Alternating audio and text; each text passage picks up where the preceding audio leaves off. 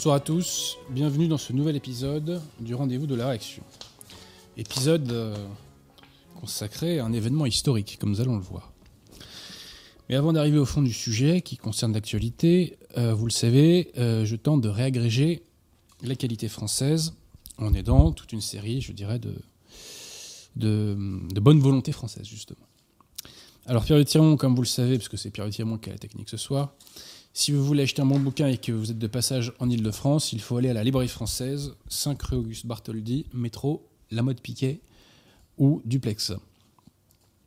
Si vous voulez un bon bouquin contre-révolutionnaire ou catholique, n'hésitez pas à aller faire un petit tour sur le site de nos amis du collectif Saint-Robert Bellarmin. Euh, la semaine dernière, nous avons fait d'ailleurs une émission consacrée à la présentation de toute une série euh, de leurs bouquins. Je vous invite de tout cœur, chers amis, euh, à vous intéresser à tout cela. Ensuite, euh, les habitués le savent, nous faisons la promotion de toute une série de chaînes YouTube dont il est recommandé de voir les vidéos et surtout pour la cause, il est recommandé de les diffuser. Donc euh, il y a la chaîne YouTube de Catholiques de France, il y a la chaîne YouTube de Guillaume Fonazol Fidépos, il y a la chaîne YouTube de l'abbé Grossin, Tour de David, du Père Jacques, Monte Carmelo, euh, Carmel tout court, pardon, excusez-moi. Euh, Femme à part, chaîne YouTube de Jonathan Sturel, chaîne YouTube de euh, Jean-Noël Toubon, euh, Vox Gallia Notre Histoire, etc. Je vous invite à aller là-dessus pour vous imbiber un petit peu euh, de qualité française et ou catholique. Voilà. Par ailleurs, donc, je rappelle aussi que Pauline Pierrecourt fait une souscription pour sa maison d'édition pour défendre le secret de la salette. Le lien est en description. Et euh, je vous renvoie vers deux liens euh, cette semaine. Alors le premier, c'est un clip de musique de Christophe BZH. Christophe a fait un, clip donc, qui s'appelle Corona Folie, qui est euh, d'ailleurs très professionnel, je dirais, dans sa réalisation. Je dirais que c'est un clip très ambitieux, qui arrive à point. Et, voilà, donc c'est un clip qui est de circonstance et de qualité. Donc je vous invite à le voir et je vous invite à le diffuser. Vous savez, aujourd'hui, votre principale force, ce n'est pas le bulletin de vote. Votre principale force, c'est la diffusion. Euh, Il n'y a pas de statistiques là-dessus, mais je pense qu'il y a moins d'un pour cent d'entre vous qui relaient les émissions, diverses et variées. C'est une perte terrible pour la cause. Vous avez ce pouvoir, il faut vous en emparer.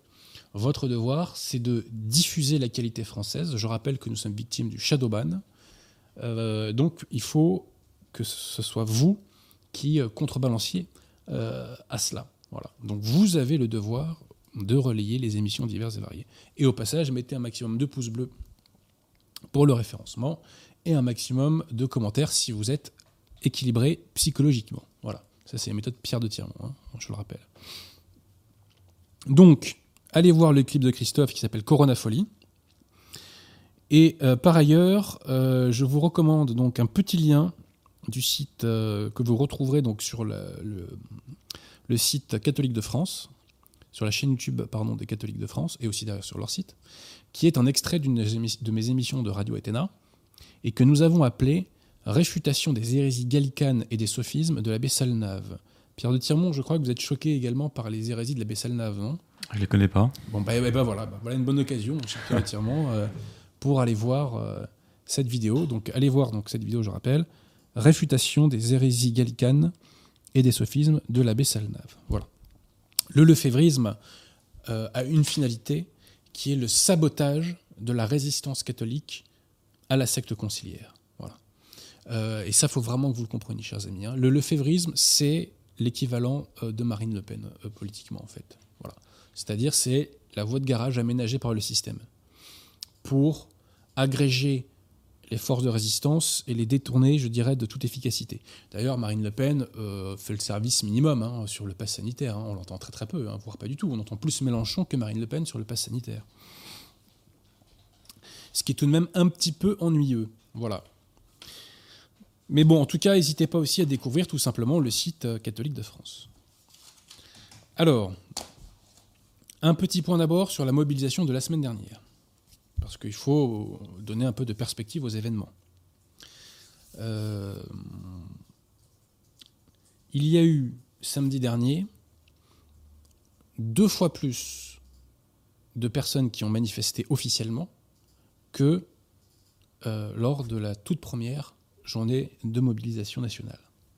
Deux fois plus. Donc Macron a relancé les Gilets jaunes. Retenez ça. Macron a relancé les Gilets jaunes, ou en tout cas un mouvement qui lui est équivalent. Et je pense qu'il va s'amplifier euh, bien plus encore. Macron a relancé les Gilets jaunes alors qu'il y a un risque énorme de manifestation à la rentrée.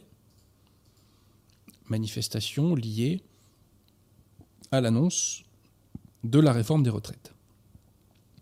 Donc il y a une jonction potentielle entre les mouvements qui peut faire un mal fou au pouvoir en place. Et il y a des risques de troubles qui sont réels hein, lors, de cette, lors de cette rentrée. Macron a peut-être commis un suicide électoral. Pourquoi? Je dis peut-être, hein, j'ai pas de boule de cristal. À l'heure actuelle, le pass sanitaire, qui entrera donc en vigueur le 9, fait jubiler ce qu'on va appeler, pour se faire comprendre, le bloc légitimiste, c'est-à-dire cette partie de la population entre 20 et, entre 20 et 25% qui suit le pouvoir euh, et qui ne croit pas en l'infaillibilité pontificale, mais qui croit en l'infaillibilité de BFM TV. Voyez Qui sont toujours prêts à accorder un crédit, je dirais, de foi divine aux médias du système. Donc ce bloc euh, légitimistes jubilent actuellement. Ils sont contents de voir les gueux se faire mater par le régime. Je dirais même qu'il y a une forme d'extase de la part euh, de ce bloc légitimiste. J'étais avec euh, euh, au téléphone en début d'après-midi avec une personne qui était avec moi à la fac, qui était très très fière d'être vaccinée, qui me disait mais tu comprends rien au vaccin, toi, tu comprends rien. Parce qu'elle me disait qu'elle ne voulait pas aller voir ses parents en vacances parce que ses années attrapé le Covid. Je lui dis mais, mais t'es vacciné, donc t'as rien à craindre. Tu vas pas l'attraper puisque t'es vacciné. Mais non, t'as rien compris, t'as rien compris. Ça empêche euh, les formes graves. Ah oui, d'accord, donc c'est un vaccin qui ne protège pas à 100%, d'accord. Bon, j'ai bien compris. Bref. D'ailleurs, le terme de vaccin est impropre, puisque un vaccin, c'est la souche. C'est quand on vous inocule la souche dégradée. Vous voyez? D'un virus. Et, ceci est, censé faire une, enfin, est censé créer une réaction immunitaire de votre corps. C'est censé créer des anticorps. En l'espèce, c'est pas le cas avec les ARN messagers. Là, c'est vraiment qu'on vous modifie l'intérieur de vos cellules pour que ces cellules, nous dit-on, euh, génèrent euh, les, éléments qu'il faut pour contrer le, virus. Bref, passons. C'est pas le sujet du soir et je suis pas un spécialiste de la question. Bref, vous disais-je, Macron fait, a plongé dans une véritable extase le bloc légitimiste. Mais Macron peut perdre le soutien de ce bloc. Comment perd-on le soutien du bloc légitimiste? C'est très simple. Lorsque l'on n'est plus à ses yeux un gage de stabilité. Et comme Macron, sans doute, va générer toute une série de troubles, voilà, que personne n'a appelé de ses voeux en soi, mais c'est Macron qui les a créés par ses mesures totalement euh, disproportionnées, eh bien, euh, ces troubles vont faire que euh, des gens dans le bloc légitimiste ne voient plus en Macron justement euh, ce facteur de stabilité. Ce que souhaitent les dominants, c'est pérenniser leur pouvoir. Hein. Donc, si il y a un obstacle à cette pérennisation du pouvoir, à ce moment-là, ils commencent à lâcher leur poulain. Alors je vous ai dit, Macron a relancé les Gilets jaunes. On se souvient que les Gilets jaunes euh, avaient fini euh, assez mal, hein, puisqu'ils avaient été récupérés complètement par la gauche. Y a-t-il aujourd'hui un risque de récupération de la contestation par la gauche? Selon moi, ce risque est modéré. Pourquoi? Premièrement, d'abord parce que le mouvement, cette fois-ci, a des leaders euh, qui sont à la tête d'organisations précises, comme Philippot par exemple, même Asselineau dans une, dans une moindre mesure. Et donc, les choses sont beaucoup plus encadrées. Voyez? Euh, c'est beaucoup plus. On n'est plus, euh, je dirais, comme dans du beurre, si vous voulez. Là, on est vraiment euh, dans un truc beaucoup plus consistant. En plus, pour aller dans les manifestations où je vais moi, je peux vous dire que le nombre de gauchistes est assez faible. Alors, il y a d'autres manifestations où ils sont plus nombreux. Mais le gros des bataillons aujourd'hui est fourni par les fachos. Les gauchistes le savent et ils ne sont pas disposés à aller voir euh, des personnes qui sont orientées politiquement de la sorte.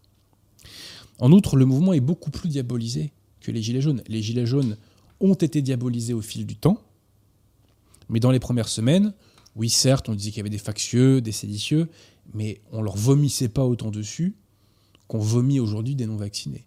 c'est le rebut du monde aujourd'hui, le non-vacciné, vous voyez Donc, euh, je pense pas et puis, qu'on, aura de récupération, d'autant qu'on a la jurisprudence maintenant des Gilets jaunes, et que les gauchistes sont attendus au tournant par beaucoup de manifestants. Les Black Blocs euh, et les Antifas euh, sont attendus au tournant, je pense, par beaucoup de manifestants. Hein. Ces gens-là sont des milices qui servent à décrédibiliser le pouvoir par leurs excès. À quoi reconnaît-on un infiltré? À quoi reconnaît-on quelqu'un qui bosse pour les services? Il y a plusieurs signes. Parmi ces signes, il y a le fait que l'infiltré fait toutes les fautes que le système attend qu'il euh, fasse. L'infiltré est dans tous les excès que le système attend de lui. L'infiltré est la caricature que le système veut qu'il soit, pour ne jamais passer à travers les mailles du filet. Donc les gens qui sont dans l'excès systématique sur les sujets chauds, les gens qui sont dans la surenchère systématique, là, euh, il doit y avoir alerte rouge dans votre cerveau, et c'est quelqu'un qui veut pousser son camp à la faute, en le rendant notamment radioactif, en lui faisant faire toute une série d'erreurs. Ensuite, à quoi reconnaît-on l'infiltré? Il est souvent passé par la case prison ou par la case garde à vue, et c'est parce que c'est là où les flics généralement le mettent euh, la grappin dessus. Et ensuite, à quoi reconnaît-on l'infiltré? Il a des informations, notamment des informations judiciaires ou sur les vies privées des gens, qu'il ne devrait pas avoir théoriquement.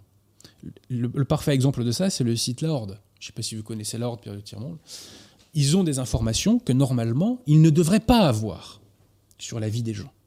Comment font-ils pour avoir ces informations sur la vie des gens? Comment font-ils pour savoir qu'un tel est l'avocat d'un tel? Alors que cette information, seuls les flics ou la justice l'a en sa possession. Voyez? Donc voilà à quoi on reconnaît les infiltrés. Ils sont passés par la case prison. Ils sont dans l'excès systématique, de façon à, brandir le chiffon rouge, chiffon rouge pour que le, taureau de la répression euh, lui saute dessus. Vous voyez Ils ont des informations qu'ils ne devraient pas avoir. Et aussi, autre question, euh, autre point qui fait qu'on reconnaît infiltré, c'est que euh, on ne connaît pas ses sources de revenus. Voilà. Quelles sont ses sources de revenus? Bref, aujourd'hui, je ne pense pas que le mouvement se fasse infiltrer. Et des infiltrés, il y en a à l'extrême gauche, mais il y, en a, aussi des infiltrés d'extrême droite. Hein. Je, ne donne, pas de nom par charité chrétienne. Bref, euh, voilà où nous en sommes au niveau de la mobilisation. Alors, j'ajoute que euh, là, j'ai parlé des manifestations du samedi, mais là, c'est en train de partir de tous les côtés. des commerçants, je dis bien des commerçants, manifestent dans le Nord pour dire qu'ils ne veulent pas appliquer le pass sanitaire. Il y a la même chose en Bretagne.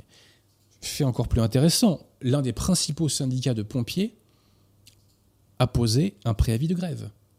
Voyez. Donc là, on approche vraiment vers un dysfonctionnement potentiel du régime. J'ajoute un point. Euh, je crois que c'est une euh, professeure de droit public qui l'a dit sur CNews il y a quelques jours de cela. Pourquoi le gouvernement n'a pas rendu la, vaccination obligatoire? Parce que le jour où la entre guillemets vaccination par ARN messager est obligatoire, le gouvernement sera juridiquement responsable, enfin l'État sera juridiquement responsable en cas de dommage. Donc il sera responsable quand il y aura des effets secondaires euh, avec le pseudo-vaccin ARN messager. Et, là, bah, les têtes vont tomber, si vous voulez. Non seulement ça coûterait extrêmement cher à l'État, mais les personnes qui ont mis en place tout cela auraient des comptes à rendre juridiquement. Et je rends hommage à mon confrère Divisio qui fait un travail remarquable à ce sujet. Une petite parenthèse. Donc pourquoi, je le répète, le gouvernement ne met pas en place la vaccination obligatoire? C'est parce que euh, il ne veut pas rendre de compte judiciairement. Mais s'il était si sûr que ça euh, du produit qu'il vendait, il n'agirait pas de la sorte. S'il s'agissait de rendre obligatoire la prise d'aspirine euh, une fois par mois, je pense qu'il n'y aurait pas de problème. Voyez Là, c'est que le gouvernement, apparemment, n'est pas sûr de son coup. Bref. Alors, je précise, retenez cela. Le 30 juillet, sur CNN, il y a eu donc un article euh, nous disant que euh, le nombre de vaccinés et de non vaccinés était à peu près équivalent dans, la catégorie des personnes touchées par le variant Delta. Ça, c'est absolument fondamental. Hein. C'est-à-dire que la vaccination n'empêche pas la contamination et donc la transmission du, du variant Delta. Peut-être qu'elle évite des formes graves, ça servirait au moins à ça et ça serait tant mieux, mais ça n'empêche pas la communication du variant. C'est pourquoi cette discrimination entre vaccinés et non vaccinés ne tient pas, puisque les deux catégories de la population euh, font véhiculer potentiellement le, virus de la même façon. Bref. Donc en date du 4 août, la moyenne de nombre de morts était de 45 par jour. Je rappelle que l'avortement, c'est 230 000 morts par an sur 365 jours. J'ai pas le chiffre exact, mais on, est autour de, je sais pas, peut-être 700, 800 morts par jour avec l'avortement. Voyez? Hein? Donc l'avortement tue beaucoup plus que euh, le Covid. Mais tout ça pour dire qu'aujourd'hui, alors nous parlons là, il n'y a pas de saturation des hôpitaux. La situation aujourd'hui est parfaitement sous contrôle. Donc l'objectif des mesures mises en place récemment, n'est pas d'ordre sanitaire. Macron a, je dirais, un objectif double. Le premier, c'est d'obéir à ses maîtres mondialistes. Et le deuxième, c'est d'obéir à la pulsion du régime, qui est de créer un homme nouveau. Un homme nouveau qui doit être un apostat qui a apostasié la foi catholique. Un homme nouveau qui doit avoir répudié la France, c'est-à-dire un gauchiste. Voilà. Un homme nouveau qui doit, si possible, avoir des mœurs contre nature. Et un homme nouveau qui doit avoir, si possible, un code génétique euh, modifié. Voilà. Alors d'aucuns nous disent, oui mais euh, tout ce, ce pass sanitaire c'est quand même pas si mal parce que ça nous permet un retour à la vie normale. Eh bien, les gens qui pensent là, je leur dis que si par vie normale, vous entendez la surveillance généralisée de la population, le flicage de la population par une autre partie de la population, on n'a pas tout à fait la même définition de la notion de vie normale. Et ces gens-là, je leur dis que sous l'Antiquité, eh ben, ils auraient parfaitement mérité leur condition d'esclaves. Voyez Je pense même qu'ils en auraient été très heureux. Le passeport sanitaire est un passeport intérieur en vérité, et il ne permet pas de retour à la vie normale, puisque une vie normale, ce n'est pas une vie où nos libertés publiques sont amputées de la sorte. Et d'ailleurs, petite dédicace à tous les bien-pensants qui nous cassent les pieds pour parler aussi poliment que possible, depuis des décennies, avec la démocratie, les droits de l'homme, la liberté, etc. Ce monde bien-pensant aujourd'hui valide massivement le pass sanitaire, alors que ce pass sanitaire piétine nos libertés publiques. Voyez? Aujourd'hui, on persécute les libertés au nom des valeurs de la République. Mais alors, c'était quoi ces valeurs de la République? Parce que moi, je croyais que c'était la démocratie, la liberté, etc. C'était quoi ces valeurs de la République? Les valeurs de la République, c'est tout ce qui permet de créer un homme nouveau.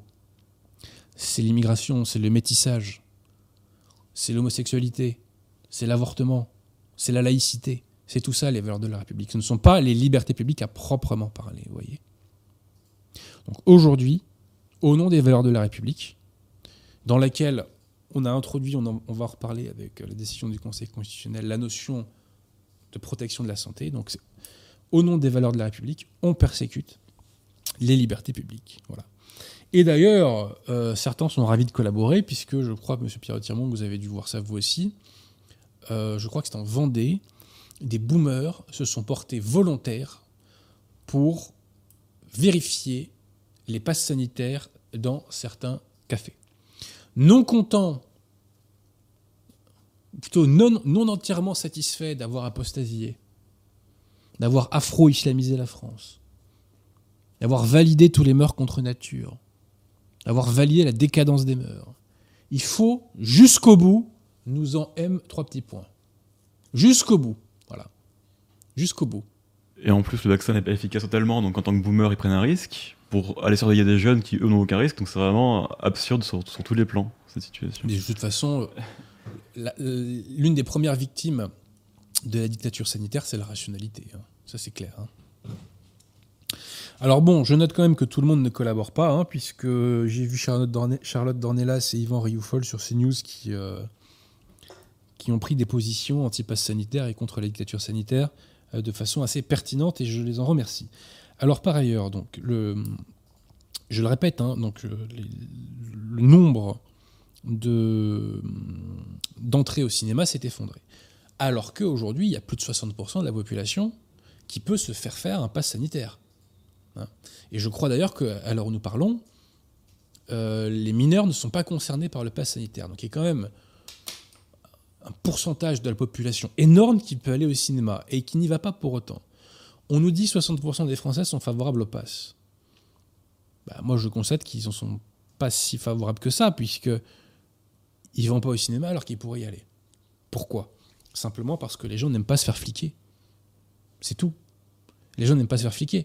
Et le résultat euh, de tout cela, c'est quoi? C'est que les cinémas vont s'effondrer et que euh, les cafés, bars et restaurants vont s'effondrer également. Et c'est parfaitement cohérent avec le grand reset. Pourquoi? Le grand reset vise à changer la vie des gens par la digitalisation. Si les cinémas se pètent la gueule, qui va ramasser la mise? C'est Netflix. Si les cafés et restaurants se pètent la gueule, qui va ramasser la mise? Ça va être Uber Eats et compagnie. Il y a une logique implacable là-dedans. Absolument implacable. Donc, nous sommes dans une situation aujourd'hui explosive. Le système le sait aussi bien que nous, rassurez-vous.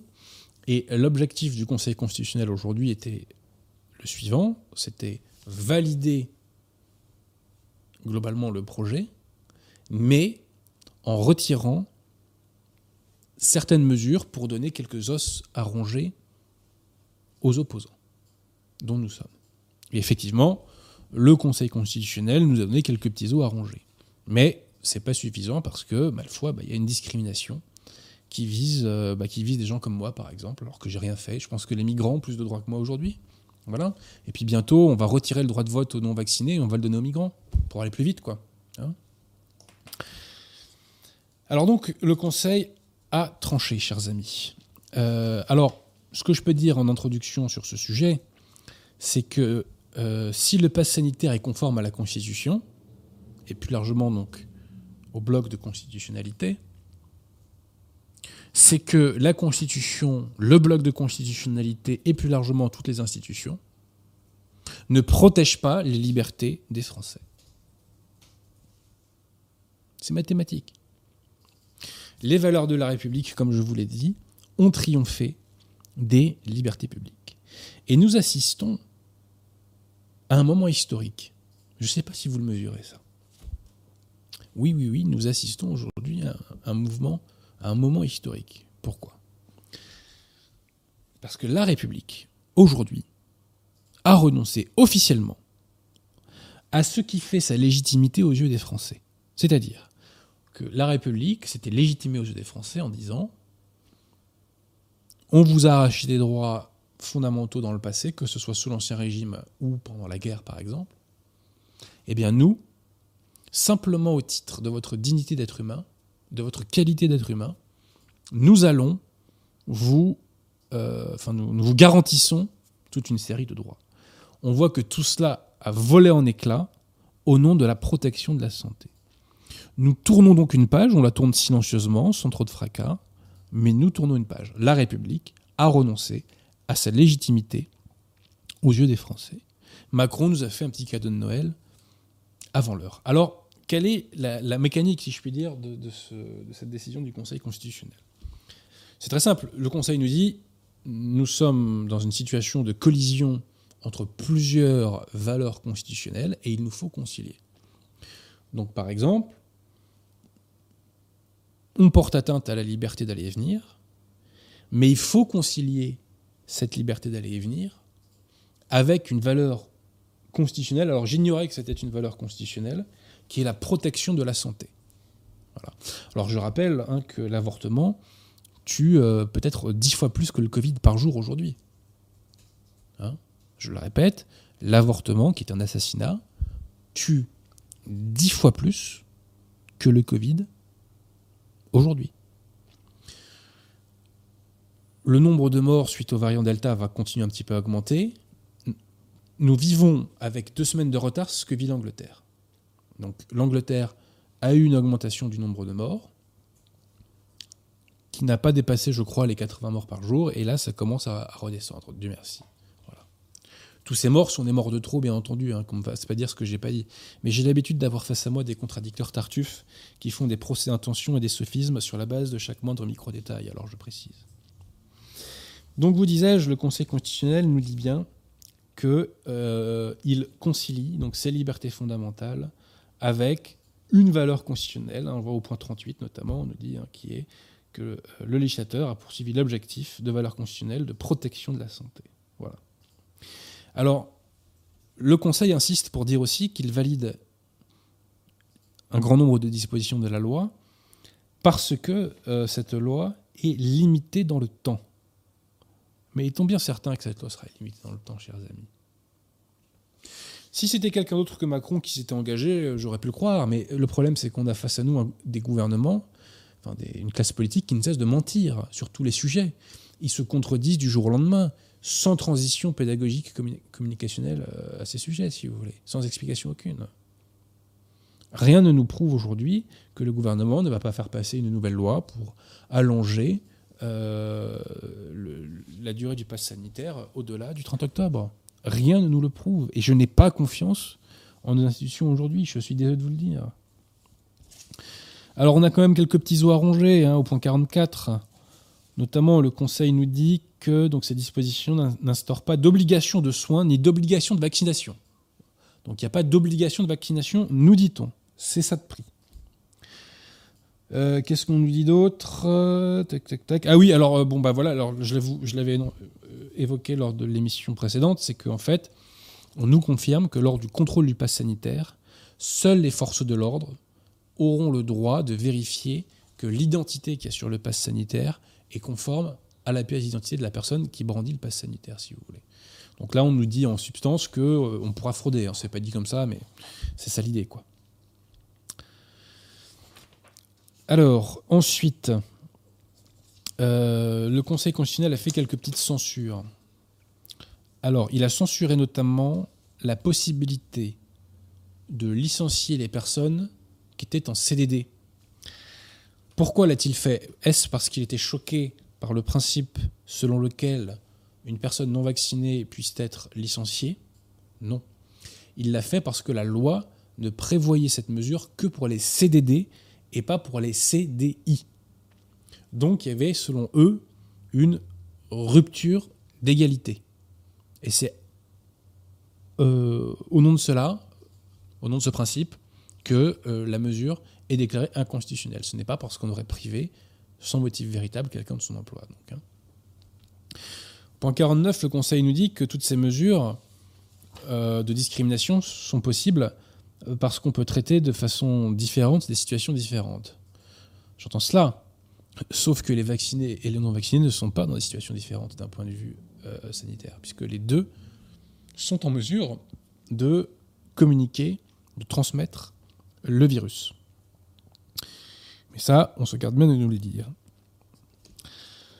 Donc le, le, Conseil constitutionnel insiste bien hein, pour nous rappeler qu'il n'y a pas d'obligation vaccinale, et qu'il n'y a pas d'obligation de présenter un justificatif de statut vaccinal, c'est bon de le dire, hein. c'est bon de le rappeler. Ça pourrait vous servir comme caution morale dans, dans des dîners familiaux, par exemple, si vous n'êtes pas vacciné. Alors aussi, donc, euh, le, je dis le système, l'absus révélateur. Hein. Le Conseil aussi censure l'isolement. Alors l'isolement, c'était tellement énorme, de toute façon, que je pense que le gouvernement savait. je, pense que c'était l'os à ronger que le gouvernement avait, euh, avait prévu à l'avance, si vous voulez. Parce que ça, ça c'était vraiment pas possible que ça passe. quoi. C'était une, une détention purement arbitraire. En fait, c'était une lettre de cachet. Voilà. À cette différence près que les lettres de cachet, autrefois, étaient excessivement rares et qu'elles étaient faites par le roi. Et cet isolement, c'était une lettre de cachet faite par qui? Par votre pharmacien ou par votre médecin.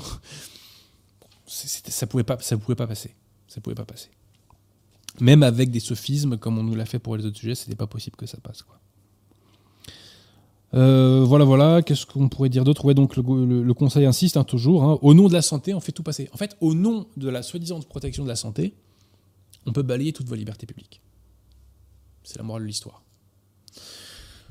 Pour ce qui est de- des trains, on nous confirme que, euh, enfin pour, le pass sanitaire, pardon, on nous confirme qu'on pourra avoir des dérogations en cas de contre-indication médicale. Euh, et oui, pour les trains, vous disais, oui, on, nous confirme qu'en cas d'urgence, on pourra prendre le train sans pass sanitaire. Mais quels sont ces cas d'urgence? Moi, j'aimerais le savoir. Vous voyez? Voilà, voilà. Euh, donc, on a eu deux petits oies à ronger. Euh, on, en a eu deux et demi, voilà, puisqu'il y a eu censure de euh, l'isolement obligatoire et censure de, euh, du licenciement. Alors, on valide la suspension donc, euh, des contrats pour les professions au contact du public, au motif que cette mesure donc, ne conduit pas au licenciement et au motif que c'est une mesure qui est temporaire. Voilà. Et qu'il y a plein d'autres mesures pédagogiques pour faire comprendre aux salariés qu'ils changent d'avis. Bref. Bon, tout ça, c'est du baratin. Euh, au final, euh, le système a officiellement instauré une discrimination. vous vous rendez compte qu'on nous casse les pieds, pour parler vraiment aussi poliment que possible, hein, on nous casse les pieds depuis des décennies avec la discrimination réelle ou supposée, selon moi beaucoup plus supposée que réelle. Les discriminations, c'est pas bien. Et là, on discrimine massivement les gueux, les rebuts voilà, de l'humanité. Les non-vaccinés. Les pestiférés les non-vaccinés, vous voyez. Bref, euh, on voit bien que euh, ce régime est totalement hypocrite et que euh, lorsque ça l'arrange pour faire avancer les valeurs de la République, eh bien, sans scrupule aucun, il balaie les libertés publiques, il balaie l'état de droit. Et je rappelle que le Conseil d'État s'est quand même déjugé en l'espace de deux semaines. Mais quelle honte Vous savez, j'ai eu la chance d'être ami dans le passé avec un membre du Conseil d'État qui était de nos idées et dont je salue la mémoire. C'était quelqu'un de bien. Et c'est l'une des personnes que j'ai rencontrées ces dernières, ces dernières années qui m'a le plus impressionné intellectuellement, si vous voulez. C'était vraiment une brute. euh, vraiment une brute. En droit public, certes, mais pas que. Et lui, qui était donc membre du Conseil d'État, me disait Mais il faut abolir le Conseil d'État. C'est une catastrophe, le Conseil d'État. Vous voyez? Bah, Quand on sera au pouvoir, euh, c'est une réforme à laquelle il faudra qu'on songe. Voilà. Quand on sera au pouvoir, de toute façon, il faudra refondre les institutions, puisque les institutions ont failli aujourd'hui. hein. Toutes ces institutions qui se vendent aux Français depuis 150 ans, depuis même plus, qui se vendent en leur disant Mais grâce à nous, vos libertés sont protégées, eh bien, ces institutions voyez, euh, ont manqué euh, à leur parole. Voilà. Et elles sont aujourd'hui totalement discréditées. Le discrédit du régime est, colossal. Bref, euh, les manifestations, les manifestations pardon, vont s'amplifier, c'est absolument certain. Je ne peux pas croire que le pouvoir ne le devine pas lui aussi. Beaucoup de ceux qui espéraient que le pouvoir finisse par se calmer vont finalement donc rejoindre le camp de la contestation, et ceux qui sont déjà dans le camp de la contestation vont se radicaliser. Voilà, c'est certain. Euh, J'invite les Français à se mobiliser, puisqu'on a encore euh, l'usage de quelques libertés, donc euh, autant en profiter. Profitons des libertés publiques qui nous restent. J'invite donc les Français à se mobiliser contre cette discrimination d'État. Ne serait-ce que. Enfin, ne serait-ce pour que le, pass sanitaire ne soit pas étendu au-delà du 30 novembre. Vous savez, moi je pense que Macron au début il y allait un peu au bluff, mais après, comme on dit, il a poussé sa chance. Il a poussé sa chance. Parce que certes, il y a une minorité courageuse qui combat, et vraiment je vous rends hommage à tous, chers amis, mais il y a aussi quand même une majorité de collabos. Il faut le dire, il y a une majorité de collabos, de gauchistes, de cucks, de moujons, de personnes qui, quel que soit le niveau social, s'interdisent d'utiliser leur cerveau, qui sont dans la fuite. hein. Voilà, donc face à cette masse de collabos, Macron s'est senti en confiance, vous voyez, et il a appuyé sur le champignon. Voilà. Donc, euh, pour que le pouvoir ne euh, prolonge pas le pass sanitaire au-delà du 30 novembre, voire même pour qu'il l'abandonne entre-temps, je vous invite, chers amis, à vous mobiliser davantage. Et franchement, euh, je suis un peu agacé que si peu de gens dans la nouvelle opinion publique appelle les Français à se mobiliser davantage. Voilà, on n'est pas tant que ça au final quand on fait le compte. C'est fort dommage. C'est fort dommage. Voilà. En tout état de cause, je le répète, aujourd'hui, et là c'est le juriste qui parle. C'est pas le catholique contre-révolutionnaire, c'est simplement le juriste qui parle. Nos institutions sont terriblement discréditées et c'est pas que moi qui le pense. Vous savez, dans mes contacts, j'ai des profs de fac, j'ai des avocats, j'ai des magistrats. Tout le monde est atterré. Tout le monde est atterré par ce qui est en train de se produire. On a vraiment basculé dans autre chose. Nous basculons vers l'inconnu. Pourquoi? Parce que d'un côté, il y a cette contestation qui va s'amplifier et on ne sait pas du tout quelle forme elle va prendre. Et de l'autre, on a un pouvoir qui a officiellement renoncé à des pans entiers de l'état de droit. Donc on ne sait pas du tout ce qu'on va se prendre dans la tronche en termes de répression. Étant précisé que, je, le tiens d'une source que je crois très très sûre, euh, Macron avait demandé à l'armée d'intervenir euh, pendant les Gilets jaunes, et l'armée lui a dit, mais monsieur le Président, euh, si on descend dans la rue, ça ne sera pas contre les manifestants. Ah bon, bah finalement, on va, on, se limiter à la police alors. Hein. Voilà. bref. Étant précisé qu'il y a des syndicats de police aujourd'hui qui ont dit qu'ils ne voulaient pas contrôler les passes sanitaires. Alors, dédicace à Sudrail, oui, oui, oui. Euh, voilà, pour une fois, je fais une dédicace à Sudrail qui a dit aussi qu'il n'allait pas contrôler les passes sanitaires euh, dans les trains. Bah là, franchement, chapeau, messieurs. Montrons, montrons à la République qu'il n'y a pas que des baltringues en France en 2021. Voilà. Euh, continuez à vous mobiliser, chers amis, dans la légalité, comme dirait l'autre, hein, n'est-ce pas Par tous les moyens, même légaux, c'était une bonne formule de Maurras. Je ne suis pas maurassien, mais cette formule était assez drôle. Voilà, on a encore quelques libertés. Euh, usons de ces libertés. Donc mobilisez-vous. Euh, mobilisez-vous, chers amis. Voilà. Alors avant d'arriver aux questions, très rapide bilan de l'année, euh, de la saison. Je suis très heureux vraiment de, cette saison à Radio Athéna. Alors, on peut toujours faire mieux. Hein. Bon. Toute œuvre humaine est imparfaite.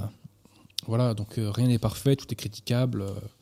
Mais je suis content du petit bilan. Alors cette saison, donc depuis septembre dernier, euh, en gros, avec mes émissions, j'ai fait 500 000 vues sur des sujets qui sont rarement très grand public et euh, je dirais euh, chiffon rouge, quoi, qui attire. Hein. Donc, avec Jonathan Sturel, on a parlé de littérature. D'ailleurs, je salue Jonathan Sturel, avec qui on fera des nouvelles émissions à la rentrée. On a parlé de Russie avec Raphaël Auclair. On a fait des commentaires d'encycliques. On a fait des défenses de pape. Euh, avec Léon XIII, on a parlé d'histoire, on a parlé de la sécurité sociale, on a parlé d'éducation, on a parlé de l'actualité avec le Covid, avec les élections américaines, etc. Un grand nombre d'émissions aussi a été consacré à la présentation d'ouvrages, euh, au mien, puisque j'ai sorti pendant cette saison no moins de 5 ouvrages. Hein. La gauche est une maladie mentale, que vous voyez là-bas. Le tome 2 euh, de Mon Dreyfus.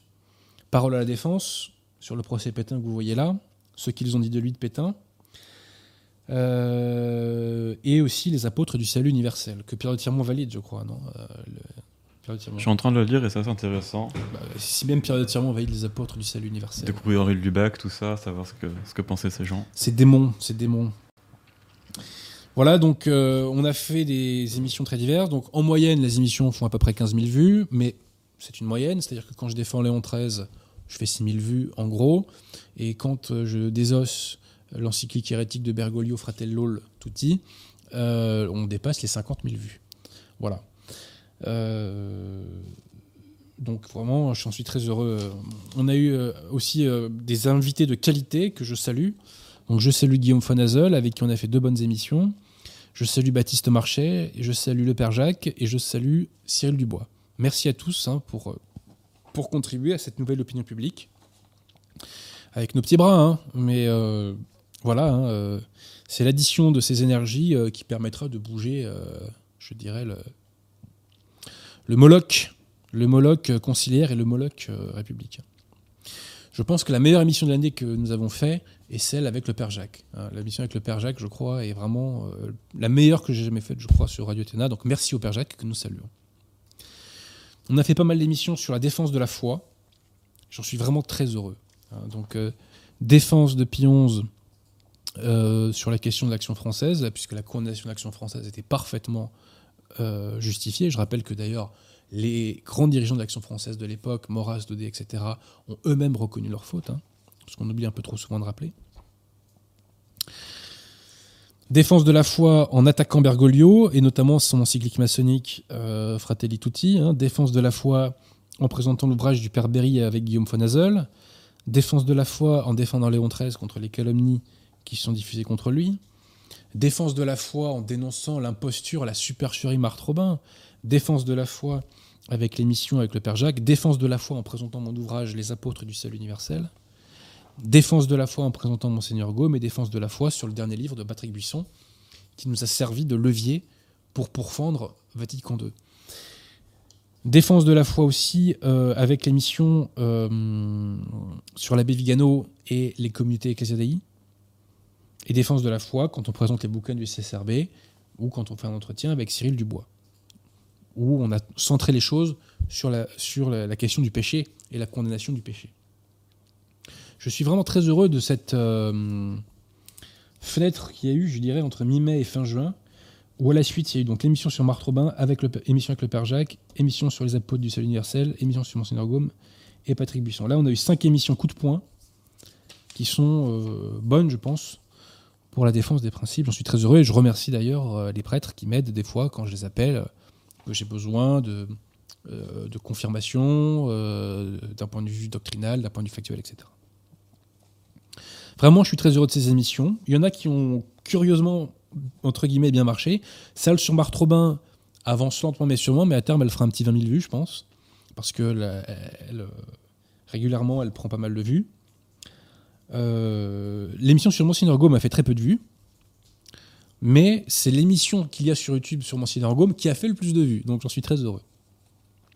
Et alors vraiment, il y a une émission qui est déréférencée, c'est celle que j'ai faite donc sur les comités ecclésiadei et l'abbé Vigano.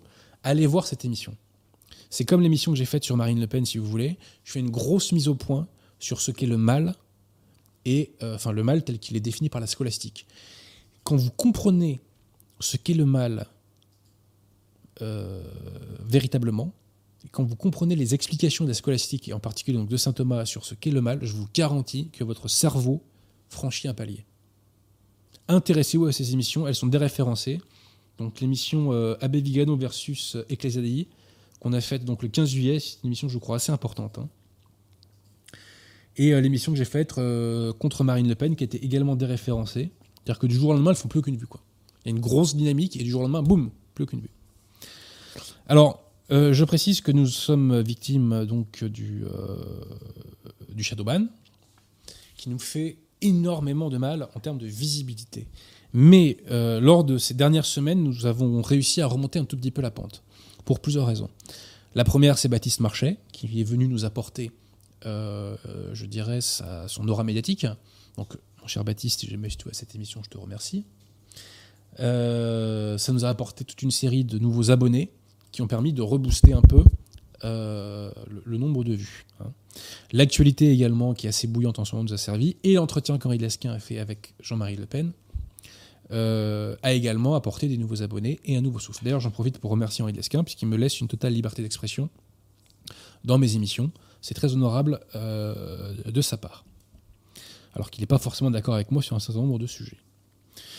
Donc, euh, on souffre beaucoup de ce shadowban, mais c'est à vous, je le répète, hein, chers amis, de le court-circuiter par la diffusion. N'ayez pas peur, n'ayez pas peur, chers amis, n'ayez pas peur.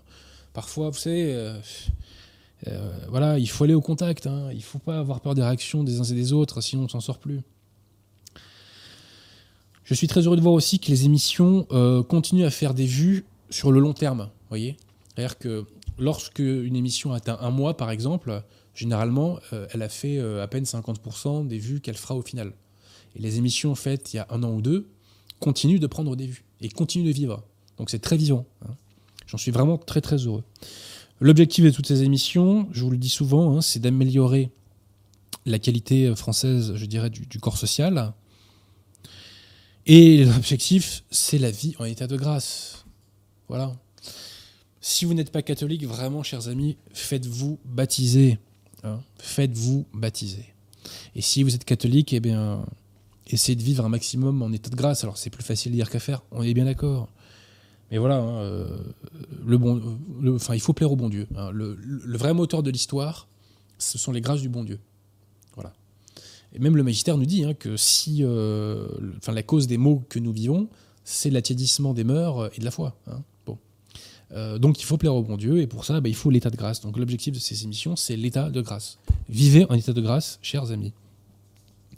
Un contre-révolutionnaire digne de ce nom doit être en état de grâce. Alors ça peut arriver à tout le monde de chuter, hein, mais euh, dans ces cas-là, confession, contrition parfaite, etc.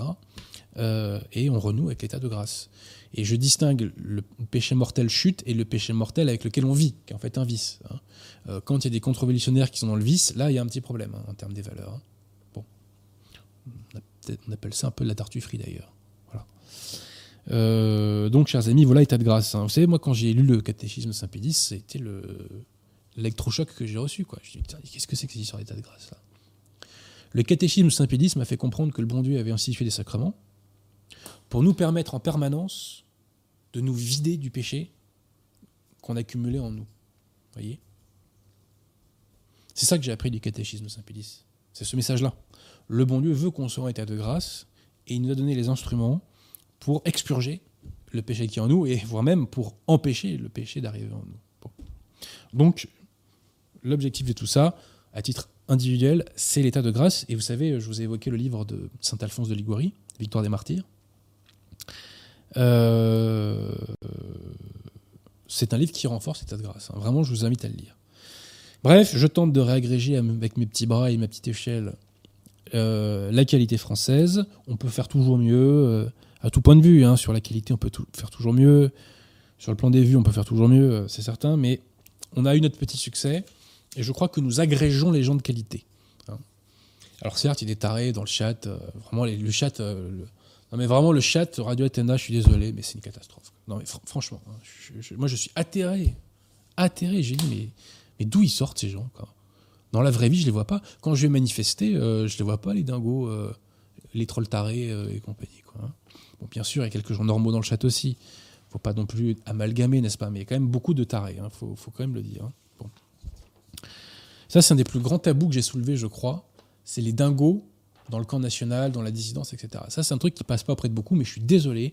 C'est une réalité sociologique et on ne rend service à personne en niant cette réalité. hein. Voilà, voilà. Bah écoutez, euh, est-ce qu'il y a des questions, Pierre à tout hasard, avant qu'on on termine euh, définitivement cette saison et qu'on se retrouve à la rentrée? Oui, et quand même notons que nous étions 1800 en direct, un record battu de manière absolument éclatante. Donc merci à tout le monde d'être euh, là. Euh, question de l'équipe communautaire de Paris. Euh, comment se fait-il qu'il n'existe aucun contre-pouvoir en France Possible d'en faire un recours auprès de la CEDH Ouais, le recours à la CEDH, la CEDH est sous influence. hein. Vous savez que Valeurs Actuelles, il y a un an et demi ou deux de ça, avait fait un, document, enfin, des articles pour montrer que la CEDH était sous influence de Soros. Moi, j'attends pas mon salut d'une institution révolutionnaire. Le seul contre-pouvoir à la révolution, c'est l'Église catholique. C'est tout. C'est la foi catholique. Cherchez pas, les gars. N'allez pas chercher des contre-pouvoirs euh, dans telle institution, tel truc, tel. Non, non, non, non, non. Pour combattre la révolution, il y a un seul contre-pouvoir, c'est la foi catholique. Le reste, c'est du baratin. Tous les militants nationalistes qui attaquent la foi catholique, enfin qui se disent nationalistes et qui attaquent la foi catholique, sont dans une contradiction gigantesque. La foi catholique et les mœurs enseignées par la foi catholique sont l'antithèse de ce que la République des Lumières va faire de nous. Vous voyez? On le voit par exemple aujourd'hui sur les mœurs contre nature. Voyez? On le voit sur l'avortement, par exemple. Voilà. Donc, le vrai pouvoir, le vrai pouvoir, euh, le vrai contre-pouvoir, c'est l'Église catholique. Mais la secte conciliaire aujourd'hui nous prive de ce pouvoir-là, puisqu'elle éclipse l'Église catholique, et elle neutralise les forces conciliaires qui auraient dû s'opposer. Tous les gens qui étaient contre la manif pour, à la manif pour tous, ils sont aujourd'hui? Ils sont pas là. Pourquoi? Parce que la secte conciliaire collabore avec la dictature covidiste. Voilà. Donc, euh, collaboration de la secte conciliaire. Donc, je le répète, le seul contre-pouvoir digne de ce nom, c'est l'Église catholique.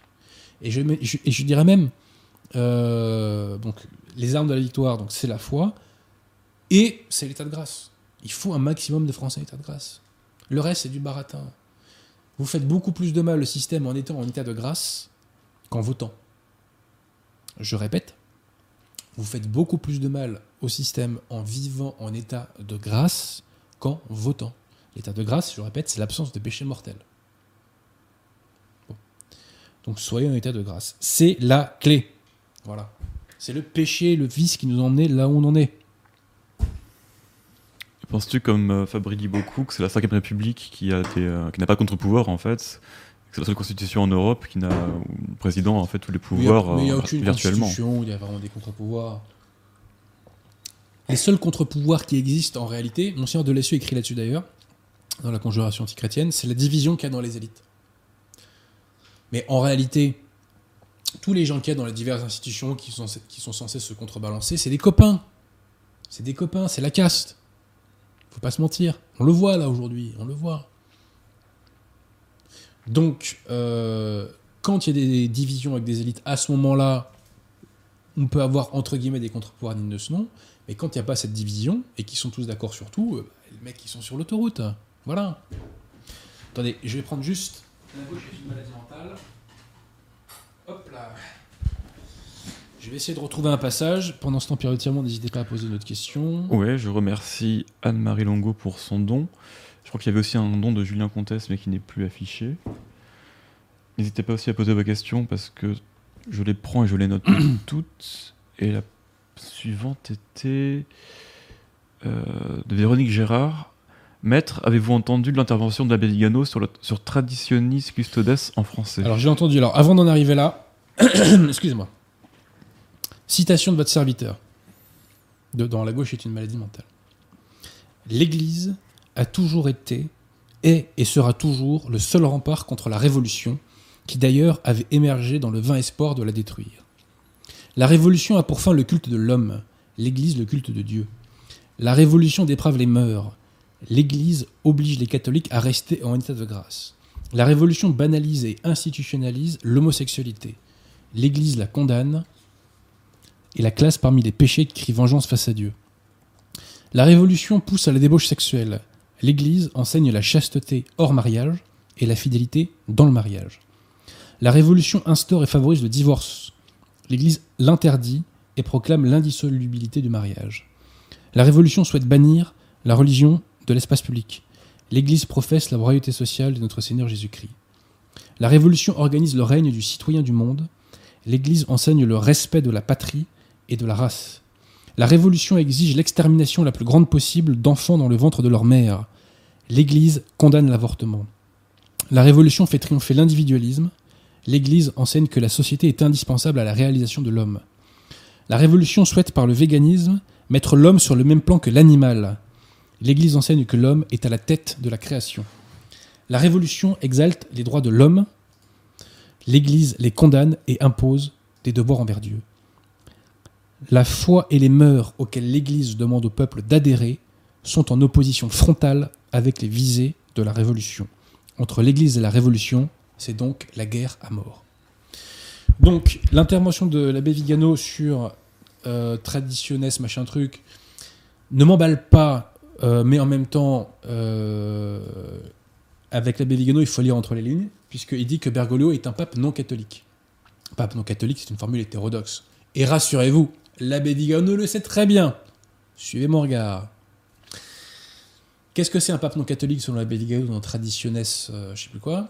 C'est un pape qui ne se comporte pas comme un pape, qui ne parle pas comme un pape, qui n'agit pas comme un pape. Donc, en gros, c'est quelqu'un qui n'est pas pape.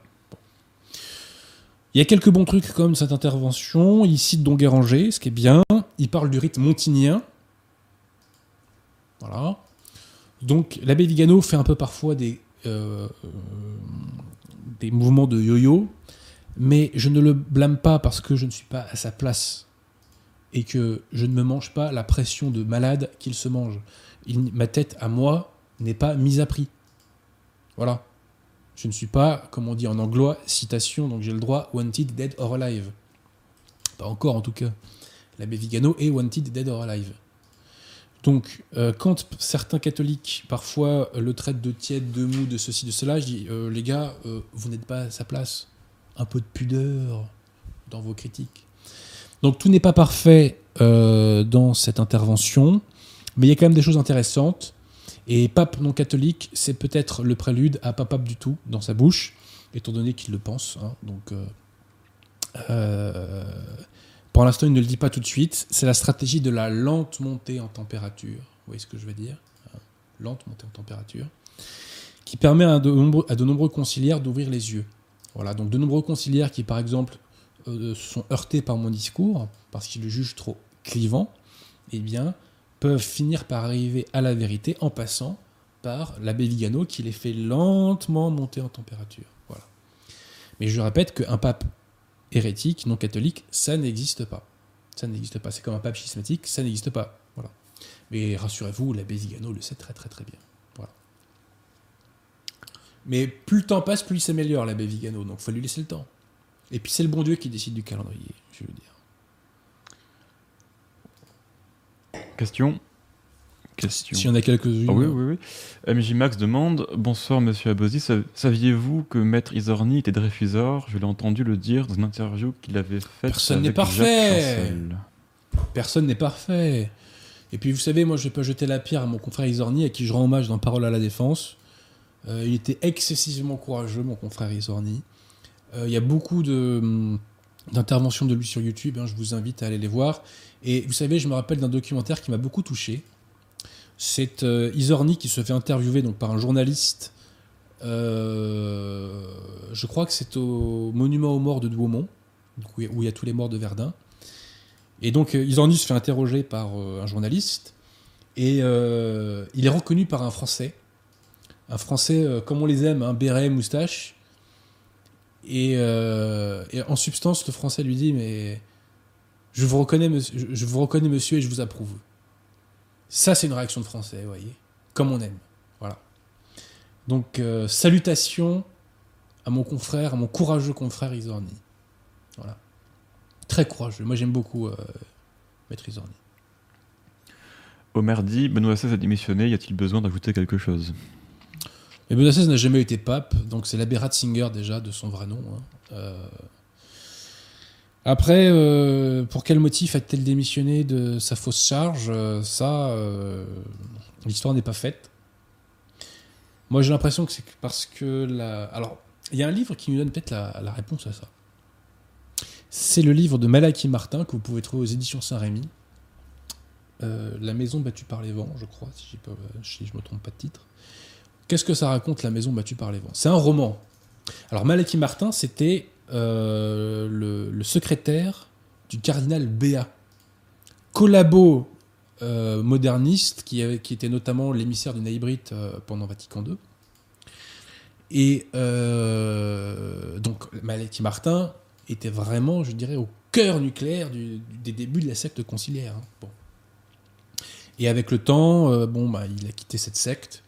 Et euh, je crois pas qu'il ait une vue forcément très catholique derrière. C'est le bon Dieu qui le jugera, c'est pas moi. Mais il a fait un certain nombre d'ouvrages et de déclarations intéressantes. Et donc c'est un roman qui raconte donc. euh, alors il n'aime pas les choses comme ça, mais euh, bah, l'existence de cette secte conciliaire au Vatican. Et on nous évoque ce pape, un pape qui a parfaitement accepté. Alors on nous dit c'est un pape slave. Hein?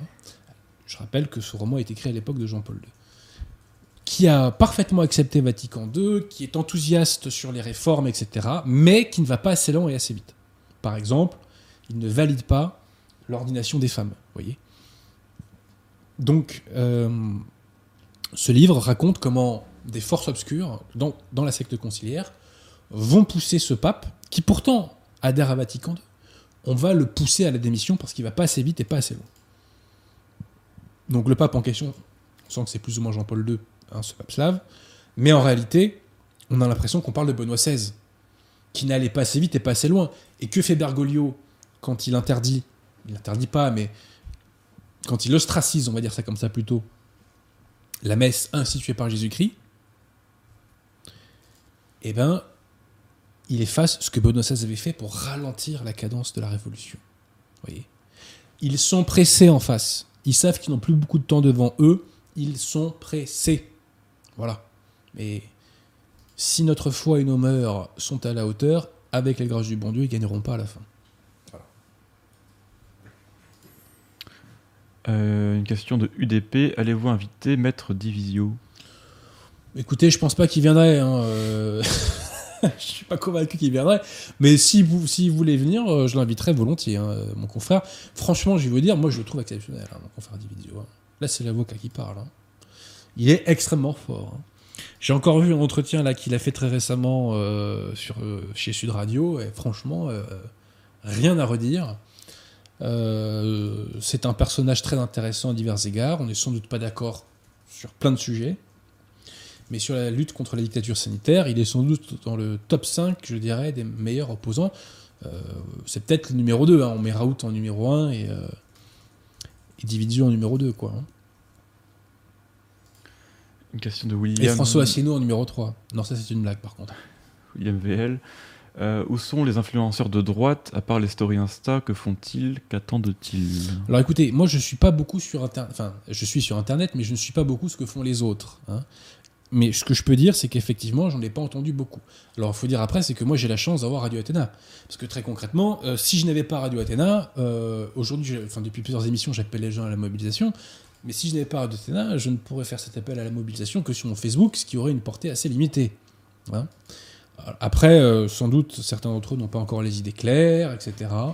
Mais il faut que chacun vraiment se mobilise pour réagréger la qualité française et pour s'opposer à la dictature en marche, qui est en marche. Voilà. Qui est au pas, même, si je puis dire. Au garde à vous. Euh, Lia demande Maître Abosi, que pensez-vous de Léon Blois? Est-il complètement en accord avec l'Église? Je vais dire, j'ai lu Léon Blois à une époque où j'étais pas catholique.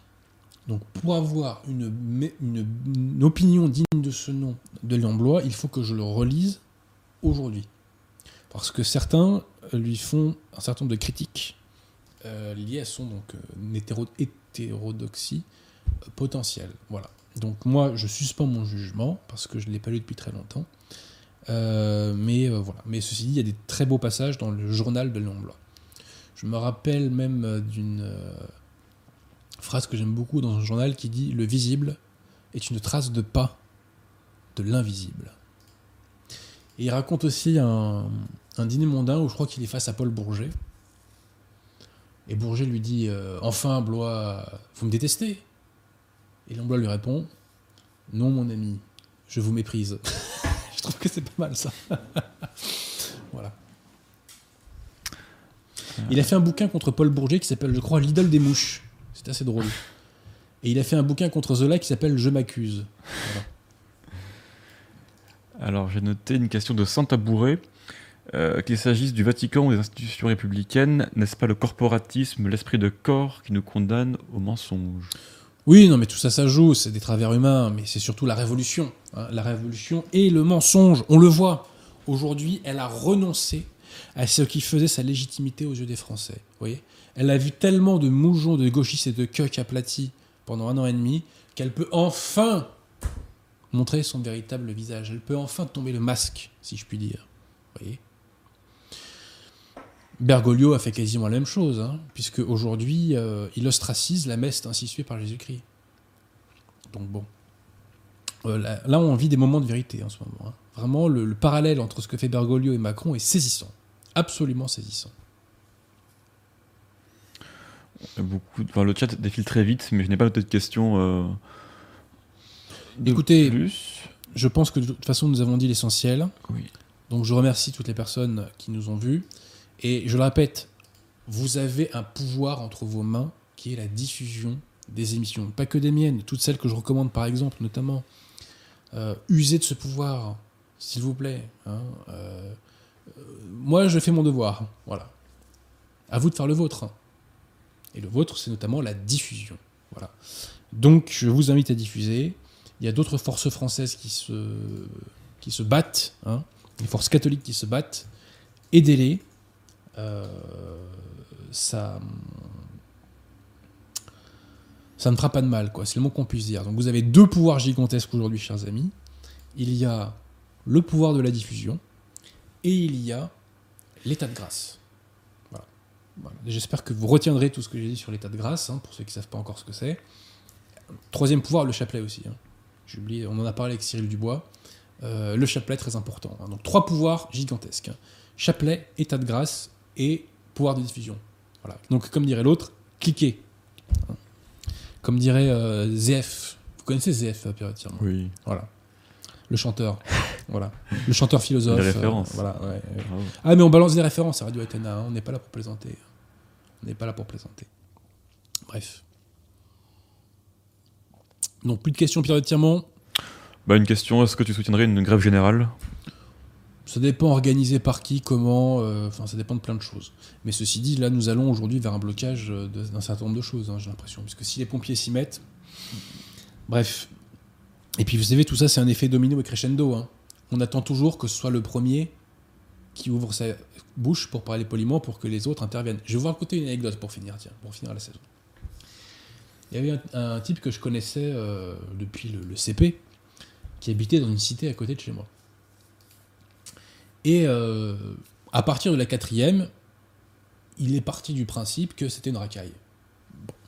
Il mettait des coups de pression à tout le monde dans la classe. Moi, je le connaissais depuis le CP, je dis écoute, je te connais, euh, c'est bon. C'était un blanc, je précise. hein. Et euh, un jour, on est en voyage scolaire dans un car, vous voyez. Et donc, ce type, je précise, avait terrorisé toute la classe pendant des mois. hein. Bon. Et donc, on est en voyage scolaire dans le car comme ça, et à un moment, il vient m'embrouiller, un truc comme ça. Et je lui dis, écoute, euh, ne te prends pas pour une racaille, on se connaît, on a joué au rugby ensemble, etc.